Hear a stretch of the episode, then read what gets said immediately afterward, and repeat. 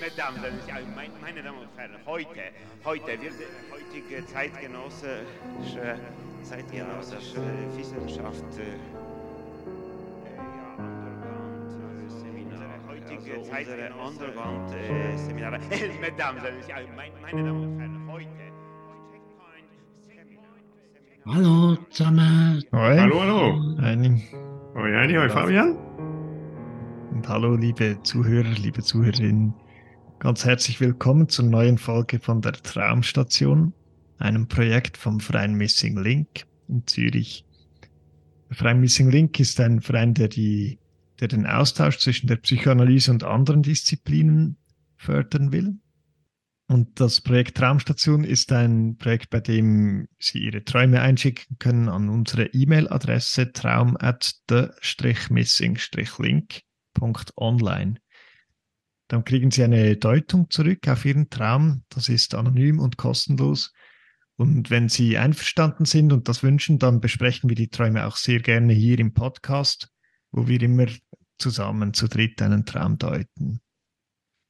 Genau, und diesmal ist es äh, ein Traum, ja, ein Doppelpack von einem Traum, die zehn Jahre auseinander liegen, zwei Träume. Genau. Mhm. Die Schlange und ich. Ich und die Schlange.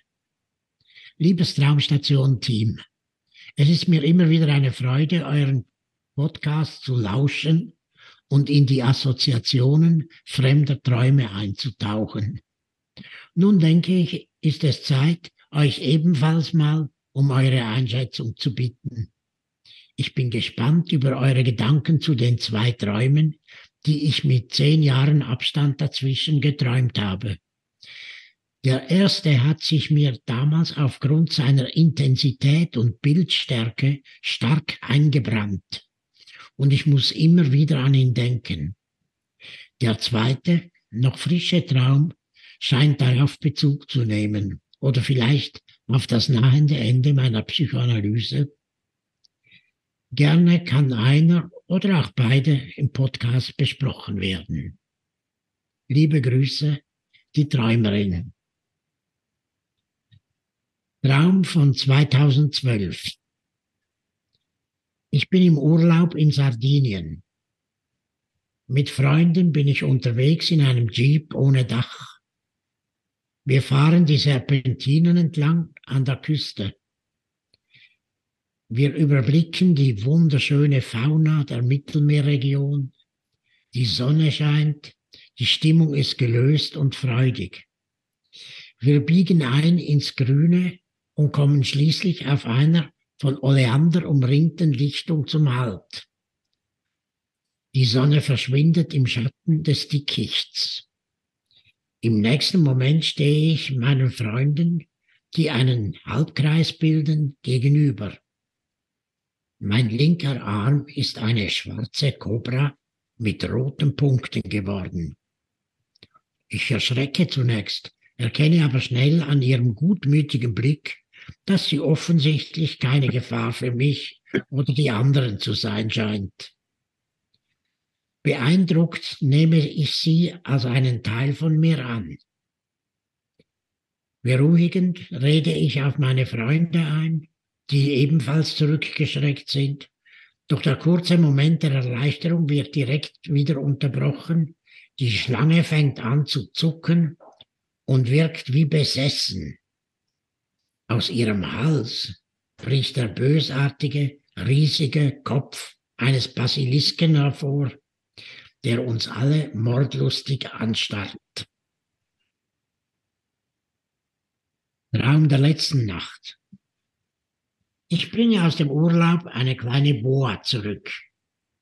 Dabei schaue ich mir wie, wie von oben dabei zu. Ich frage mich, warum ich die Schlange in die Wohnung meiner Eltern mitbringe und scheinbar unbesorgt wirke. Ich spüre ein deutliches Unbehagen und ahne nichts Gutes. In der nächsten Sequenz liegt die jetzt unfassbar große und lange Schlange auf einem weißen Boden. Der Raum wirkt endlos. Ich laufe ihren Körper ab und wundere mich bei der Betrachtung über zahllose, grobe, große Wölbungen und Verengungen. Wie viel hat diese Schlange verschlungen und offensichtlich nicht verdaut? Sie gleicht einem Darm.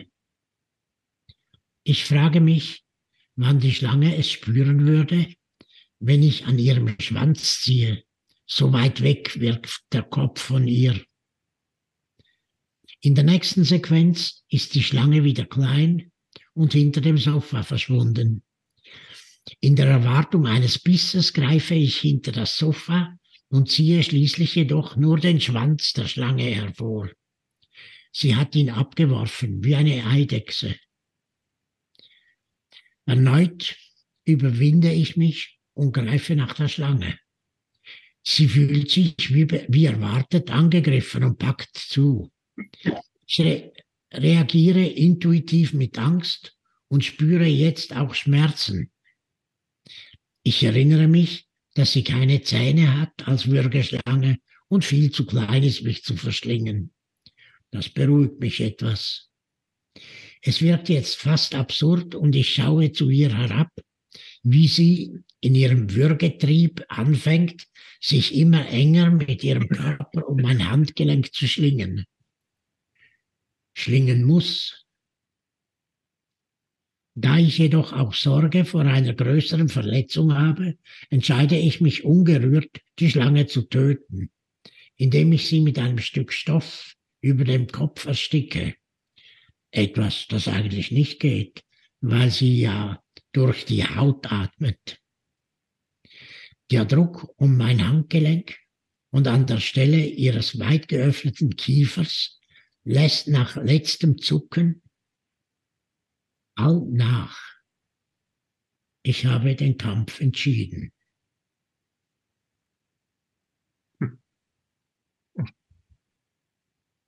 Ob sie ihn gewonnen hat, weiß man nicht so genau, gell? aber Ja.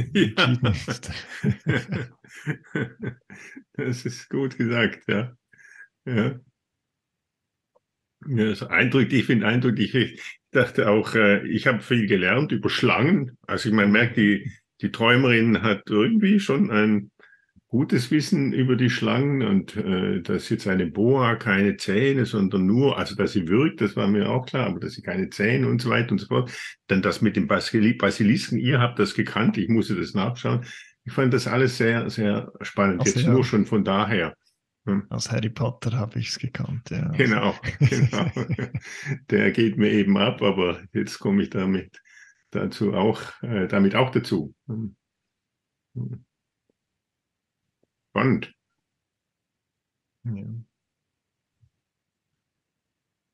Ja, ist die eine, also die Verbindung liegt nahe, oder? Sie hat sie in der, also aus ihrer Arm, ihrem Arm ist so eine Schlange damals gewachsen, eine, ich weiß jetzt nicht mehr, weil, Eine Kobra. Ah, das war eine schwarze, Kobra. rot gepunktete Kobra. Genau, die haben Zähne, Ja. Giftzähne. Giftzähne, ja. Ah, giftige okay. Also im ersten Traum ist es eine Zahnschlange. Hm. ja. Und im zweiten Traum sind es dann zahnlosere Hm. Varianten von der Schlange, dem Fall, ja. Außer, ja, mal, ja, stimmt. Ja. Hm. Und aber auch greift sich so an den Arm und so. Also die, die Verbindung der Träume ist, also ich kann es gut verstehen, ja, dass sie die so in Verbindung bringt, ja. Hm. Hm. Mhm. Was mir auch aufgefallen ist, ist, ähm, dass die Frage des Abstands äh, eine Rolle spielt. Und schon jetzt in der Ankündigung, nicht? Sie schreibt, dass sie jetzt unserem Podcast schon eine ganze Weile zuhört und sehr genießt, den Träumen anderer zuzuhören. Und jetzt, Mhm. ja, nach einer ganzen Weile, aber es hat eine Weile gedauert, nicht, äh, hat sie gedacht, doch, doch, jetzt schickt sie auch einen Traum von, von sich. Mhm. Und dann gibt es nochmal den Abstand, nämlich äh, zwischen, also einerseits ist der Abstand zum Träumen anders, zu, von den anderen zuzuhören, nicht? Da sind mehr, es ist ja auch noch etwas möglicherweise beruhigender, das sind die Träume der anderen, nicht? Und dann auch noch den Abstand. Erst hört man eine ganze Zeit zu und dann kommt dann ihrer. Nicht? Und dann gibt es ja noch einen zehn Jahre Abstand zwischen den beiden Träumen. Nicht? Ist auch ein großer Abstand. Ne? Ja. und die ja ganz offensichtlich äh, zusammenhängen. Ich, und äh, zu dem Abstand heißt es ja dann im zweiten Traum auch mal noch sehr schön, äh, weil sie dann die Schlange, die ja zunächst eine kleine ist, ja, äh, eine kleine äh, Boa, ja, die wird aber dann plötzlich ist sie ganz groß, riesig, beinahe schon unendlich lang, glaube ich, mhm. nicht so. Und dann äh, fasst sie die irgendwie am Schwanz an und fragt sich, wie lange es denn dauert, ja, das bis das im Kopf ankommt. Nicht? Da haben wir auch wieder diese Frage des Abstandes. Nicht, mhm. wie lange dauert es, bis es im Kopf ankommt? Nicht, wie lange dauert es, bis mhm. sie es merkt? Nicht, dass sie da unten angefasst wird. Nicht so. Und also das, das bezieht sich ja, das bezieht sich ja klar auf die Träumerin, oder? Weil am Anfang von dem gleichen Traum schreibt sie ja, dass sie sich wie von oben dabei zuschaut, wie sie nach dem Urlaub die Boa zurückbringt. Also sie ist, ihr Kopf ist ja auch irgendwie abgetrennt oder ganz weit entfernt und schaut von oben zu. Ja. Genau, mhm. dort ist es auch wieder drin, nicht dieser Abstand, ne? ganz genau. Mhm. Auch im ersten Traum, da sitzen sie zunächst, äh, man hat die Vorstellung ziemlich eng in diesem Jeep und dann nachher äh, ist da, bildet sich ein Halbkreis und sie steht gegenüber. Also vielleicht mhm. ist da der geografische Abstand sozusagen nicht groß, aber sie steht gegenüber. Also, mhm. Das sind mhm. sie und die anderen auch. Mhm. Mhm. Also das ist immer wieder so eine, eine Distanz, ein Abstand, nicht der auch äh, auch wahrscheinlich schon auch etwas mit einer gewissen Sicherheit zu tun hat, nicht? Und auch den es erst zu überbrücken gilt, nicht bevor man dann merkt, was eigentlich los ist, nicht bis der Kopf merkt, was der Schwanz, was das, was jetzt am, dass jetzt am Schwanz berührt wird, die Schlange. Mhm. Und ein anderer Aspekt, der mir auch aufgefallen ist, ist äh, ganz offensichtlich das Moment der Verwandlung. Hm? Das, äh, also einerseits verwandelt sich ihr, ihr, Arm in die Boa, die Boa verwandelt sich in den Basilisken, die kleine Boa in eine große Boa und die kann sich dann aber auch wieder zurückverwandeln, nicht die mhm. große Boa in die kleine, nicht so. In eine Eidechse, sie kann den ja. Schwanz abwerfen. Ja. Und es gibt auch noch eine andere Verwandlung, nämlich beispielsweise die in der Stimmung. Ja. Die Stimmung ist zunächst gelöst und freudig. Ja. Äh, und sie fahren der Küste entlang, den Serpentinen, da ist die Schlange schon da. Nicht? Mit den Serpentinen ist die Schlange schon da. Auch schon in diesem Überblick. Nicht? Und dann bekommt, äh, kommt sie auf diese Lichtung und die Sonne verschwindet im Schatten. Ja? Da gibt's auch so etwas. Nicht? Und dann gibt's also da gibt's eine Verwandlung. Der, aus der Sonne wird der Schatten, da wird's dunkel. Und plötzlich verwandelt sich auch ihr Arm. Und dann wird's gefährlich, sie erschrickt. Und sie steht inmitten von äußerst giftigen Pflanzen. Oleander ist eine tödlich giftige Pflanze ah. und hat einen Gift, hat eine Giftschlange am Arm. Mhm. Mhm. Mhm. Und zunächst ist ja die Verwandlung nicht so schlimm, nicht weil die denkt, ah nein, die, diese Cobra, die heißt ja, die guckt ja lieb, oder wie heißt sie? Ich weiß jetzt nicht. Ja. Äh, keine Bedrohung. Keine Bedrohung, da muss man nicht Angst haben. Und dann aber äh, wird es dann doch, ja, dann fängt die an zu zucken wie, und wirkt wie besessen. Und dann wird aus dieser lieben Boa wird dann der, der bösartige, riesige Kopf eines Basilisken, der uns alle mordlustig mhm. anstarrt. Nicht so, also ist verrückt, nicht? Also die, diese Szenerie. Nicht? Mhm. Eine schöne Verwandlung, das. Ja. ja. Also es vergiftet dir auch ein bisschen diese schönen Ferien, oder in Sardinien. Die erste Szene ja, ist, also entspannter kann man sich sie gar nicht vorstellen, als im mhm. offenen Jeep in Sardinien und mit den Freunden. Ähm, mhm. Wunderbar. Und dann mhm. vergiftet es ihr die Stimmung, oder? Und ähm, ich dachte auch, die Schlange, ich glaube, die steht ein bisschen auch für die Angst, weil, oder es ist ja noch die, also eine Würgeschlange, die einem so die Luft abst abschnürt, oder? Und der Basilisk ist ja auch, der, also zumindest im Harry Potter macht er, dass man erstarrt, also dass man wie versteinert.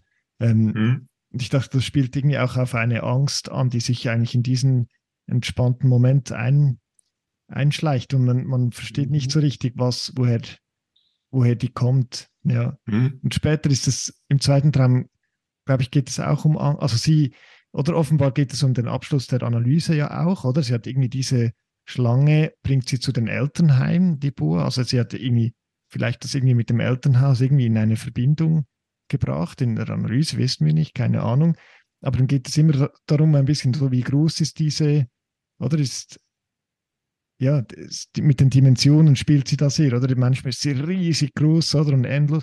Und dann wieder so eine ziemlich zahnlose ähm, eine Schlange, die eigentlich nicht mehr viel ausmachen kann, ja. Mhm. Man kann ja sagen, dass diese, diese beiden Seiten, nicht einerseits diese schöne Stimmung am Anfang, nicht bei der in der Tat aber, glaube ich, sofort die Schlange auftaucht, nicht, weil sie fahren die Serpentinen entlang. Hm? Mhm. Sie, sie, ist dort eigentlich schon da. Nicht? Und dass diese schöne Stimmung, die dann plötzlich vergiftet werden kann, nicht so durch was auch immer, die Angst oder was auch immer. Man kann auch sagen, das sind wie die zwei Enden einer Schlange. Hm? So, hm? die Schlange, die sich ja auch immer wieder im Kreis drehen kann, nicht? Die kann sich auch sozusagen wie in den eigenen Schwanz, wie die Katze in den eigenen Schwanz beißen, nicht so, sind auch wie die zwei, die zwei Enden auch von der Schlange, dachte ich. Und die zwei Seiten, nicht? Die, und es scheint ja auch so zu sein, nicht, dass aus dem Schönen, ja, aus dem schönen, heiteren, sonnigen, ja, kann es plötzlich ganz dunkel und auch ganz gefährlich werden. So, ne? Es scheint auch irgendwie so wie zwei Seiten da auch äh, vorhanden zu sein, die auch kippen können. Hm?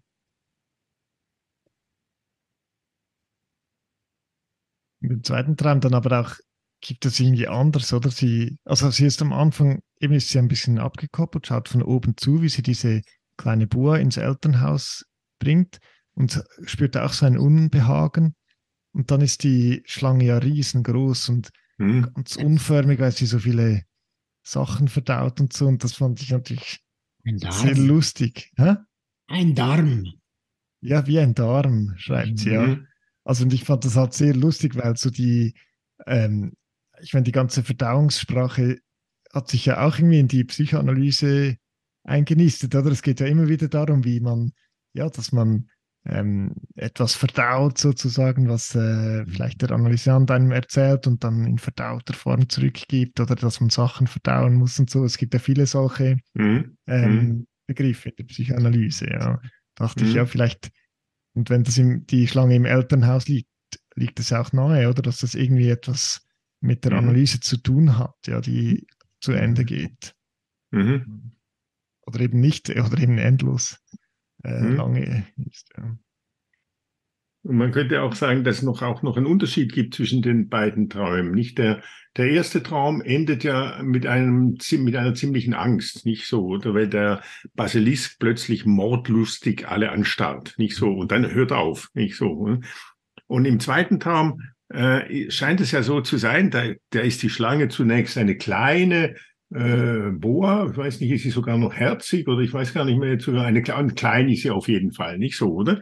Also sie ist klein und sie ist, man könnte fast schon sagen, handlich, nicht so, oder? Mhm. Handlich, handhabbar, nicht? Dann wird sie aber doch plötzlich sehr, sehr, sehr groß, nicht? Wird sehr, sehr groß, aber ist dann immer auch noch nicht sehr gefährlich, weil sie ist ja eine Würgeschlange, also sie beißt ja nicht, nicht so. Aber dann wird sie sehr groß und dann kommt sie aber auch wieder, kann sie wieder klein werden, nicht so, mhm. oder? Also man, man hat auch den Eindruck, dieser zweite Traum, zehn Jahre nach dem ersten, da ist auch in der Zwischenzeit auch viel passiert. Nicht? Also diese Geschichte mit der Schlange scheint auch etwas handhabbarer, zumindest jetzt im Traum für sie zu sein. Nicht so, ne? Und so wird's ja dann auch am Schluss. Da geht's dann wieder um die Hand, nicht so, oder? Äh, die, äh, äh, wo die sie, die gibt sie ihr ja dann und die wirkt dann sozusagen diese Hand und er schließt ja, sich um das Handgelenk. So der Hand hoch und so. Ja. Genau, so, oder?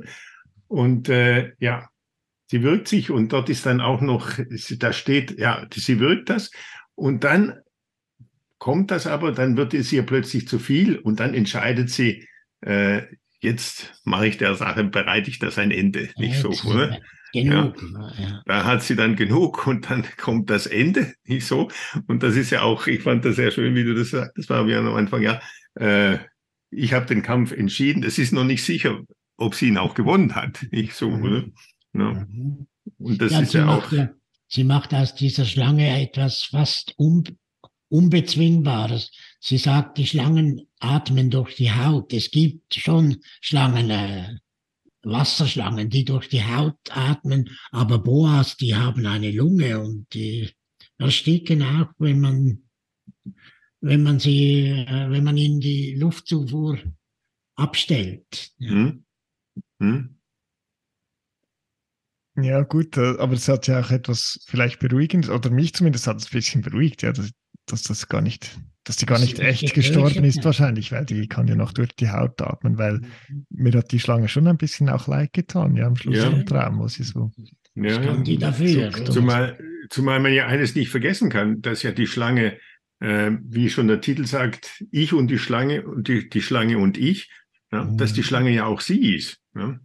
Und dass sie ja dann auch sozusagen mit diesem, äh, mit dieser Entscheidung des Kampfes ja, auch in Gefahr ist, nicht, nicht nur die Schlange sozusagen zu töten, sondern auch etwas von sich zu töten. Ja? Mhm. Und das ist ja vielleicht auch nicht so ganz unwichtig, dachte ich, äh, weil es ja irgendwie trotzdem auch jetzt um diese Frage der Ende, des Endes der Analyse geht. Ja? Ja, ja. Und da gibt's ja auch die Frage, irgendwann greift sie nach hinten in Erwartung eines Bisses. Ja? So, oder? Also sie will ja irgendwie gebissen werden, nicht? Also, und gebissen weiß man ja auch nicht, das ist ja auch wieder eine Frage des Abstandes, nicht? Also sie will vielleicht schon, dass da auch etwas, dass es nicht so lang dauert, nicht bis es dann den, bis es sie erreicht, nicht? Sie will ja irgendwie gebissen werden, nicht so, Mhm.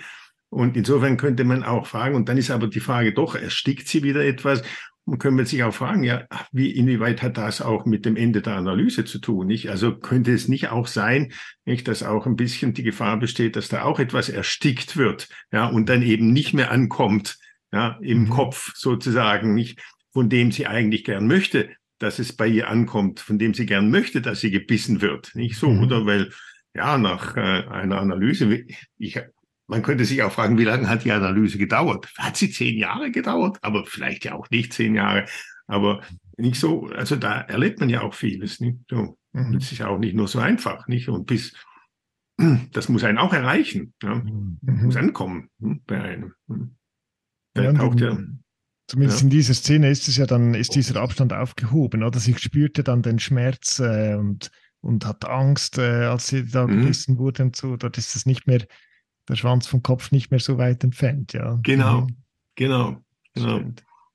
Und insofern nochmal auch de, deine Frage, nicht, hat sie jetzt gewonnen, ist, würde ich sagen, auch in der Tat äh, zweischneidig, nicht so zweiseitig, wie die Schlangen auch ein vorderes und ein hinteres Ende hat. Nicht, weil es könnte ja gleichzeitig auch heißen, nicht, dass sie auch, dass etwas abgewürgt wird von dem, was sie jetzt ja gerade auch äh, da merkt, was da alles mit ihr passiert, nicht?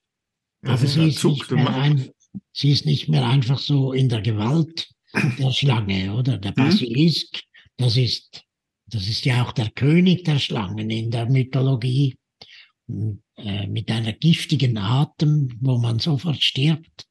Hm? Und diese, diese Boa, die eben auch ein bisschen etwas von einer Eidechse hat, das ist schon nicht mehr ganz so gefährlich. Ja. Ja, das ist sicher so. Das sind die, das ist schon, da hat sich etwas verändert zum ersten Traum. Mhm. Ja.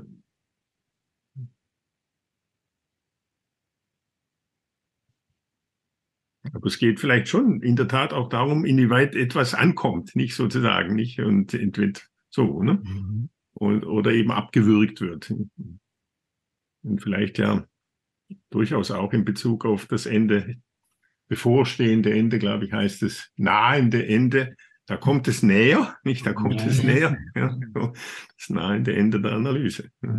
Gut, dazu würde noch passen, dass sie so wie, ähm, es geht ja auch um das Unfassbare, ein bisschen in den Traum, oder? Sie probierte diese zu fassen und hat dann doch nur den abgeworfenen Schwanz in der Hand Mhm. und so, oder? Das ist ja Mhm. auch irgendwie etwas, ähm, Mhm. ja, was, was glaube ich beim Ende der Analyse auch immer einem so irgendwie schmerzlich bewusst Mhm. wird, oder aber irgendwie auch schön, oder ich weiß auch nicht, dass man halt wie doch nicht, man kann es doch nicht ganz so fassen, ähm, wie man sich das vielleicht vorgestellt hat oder wünscht. Mhm. Ja. Hm. Hm. Hm. Ja, schön, ja. Wirklich zwei Ja. coole Träume, zwei coole Träume. Mhm. Auch, zwischen denen in der Tat ja nicht nur zehn Jahre liegen, sondern auch viel passiert ist, ganz offensichtlich. Mhm. Ja, herzlichen Dank, ähm, Ja. liebe Träumerin, ja, für diesen, für diese zwei tollen Träume. Mhm. Weiterhin schöne Reisen. Ja.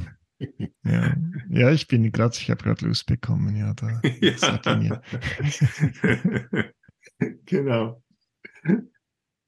Also, ja, also. und euch auch vielen Dank und danke fürs Zuhören zu Hause und bis zum nächsten Mal. Bis zum nächsten Mal. Tschüss. Ja, tschüss. Ja. In diesem Raum alles ist obligatorisch. Ja, das ist so. Es, es ist so, ja.